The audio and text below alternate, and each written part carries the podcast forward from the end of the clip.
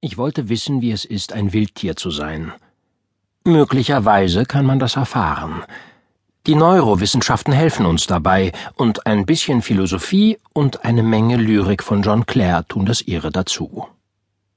Aber vor allem muss man den Stammbaum der Evolution gefährlich weit hinunterklettern, bis in ein Loch in einem walisischen Hügel und unter die Steine eines Flusses in Devon – man muss etwas über Schwerelosigkeit lernen, über die Gestalt des Windes, über Langeweile, Mulch in der Nase und das Zittern und Knacken sterbender Wesen.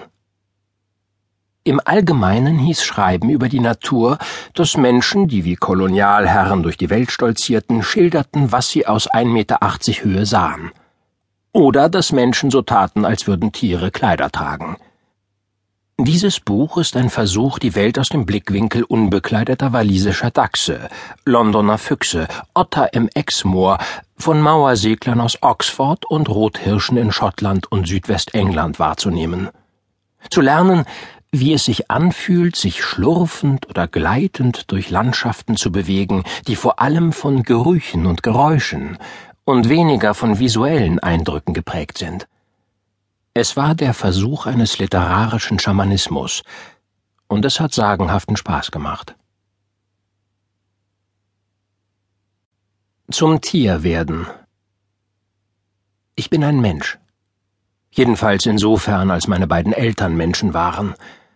Das hat gewisse Konsequenzen. Beispielsweise kann ich keine Nachkommen mit einer Füchsin zeugen. Damit muss ich mich abfinden. Aber Artengrenzen sind, wenn nicht illusionär, so doch zumindest vage und manchmal auch durchlässig.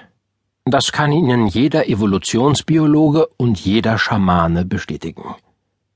Es ist kaum 30 Millionen Jahre her. Gerade einmal ein sachter Liedschlag in der Existenz unseres Planeten, auf dem sich vor 3,4 Milliarden Jahren Leben entwickelt hat, dass die Dachse und ich gemeinsame Vorfahren hatten. Gehen wir noch läppische 40 Millionen Jahre weiter zurück, teile ich meine Ahnentafel nicht nur mit Dachsen, sondern auch mit Silbermöwen. Alle Tiere, mit denen ich mich in diesem Buch beschäftige, gehören zu unserer näheren Verwandtschaft. Das ist eine Tatsache. Wenn uns unsere Gefühle etwas anderes sagen, liegt das daran, dass sie von Biologie keine Ahnung haben. Hier ist Umerziehung gefragt.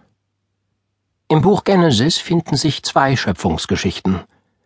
Wenn man sie strikt historisch betrachten will, sind sie völlig unvereinbar miteinander. In der ersten Version wird der Mensch als letztes erschaffen. In der zweiten zuerst. Beide Darstellungen geben jedoch aufschlussreiche Hinweise auf unsere Verwandtschaftsbeziehungen zu den Tieren. Nach der ersten Schöpfungsgeschichte ist der Mensch zusammen mit allen landlebenden Tieren am sechsten Tag erschaffen worden. Es verbindet uns also einiges durch unsere Herkunft. Wir haben denselben Geburtstag. Im zweiten Schöpfungsbericht wurden die Tiere eigens geschaffen, um Adam Gesellschaft zu leisten. Allein zu sein tat ihm nicht gut. Doch Gottes Strategie ging nicht auf.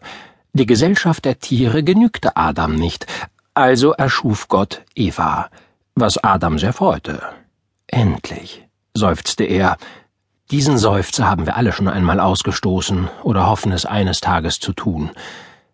Es gibt Einsamkeit, die eine Katze nicht lindern kann. Allerdings bedeutet das nicht, dass Gottes Plan völlig fehlgeschlagen wäre, dass Tiere als Gefährten des Menschen nicht taugen.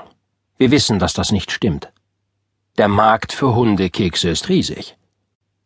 Adam gab allen Säugetieren und Vögeln Namen und stellte damit eine Verbindung zu ihnen her, die in die Tiefen seiner und ihrer Existenz reichte. Seine allerersten Worte waren ihre Namen. Wir werden geprägt durch das, was wir sagen und wie wir Dinge bezeichnen. Also wurde Adam durch seine Interaktion mit den Tieren geprägt. Diese Interaktion und diese Prägung unseres Bewusstseins ist schlicht ein historischer Fakt. Als Spezies sind wir mit Tieren als unseren Kindergärtnern aufgewachsen. Sie brachten uns das Laufen bei, gaben uns Halt, wenn wir Hand in Huf dahin wackelten. Und die Bezeichnungen, mit denen Herrschaft einherging, prägten die Tiere ebenfalls.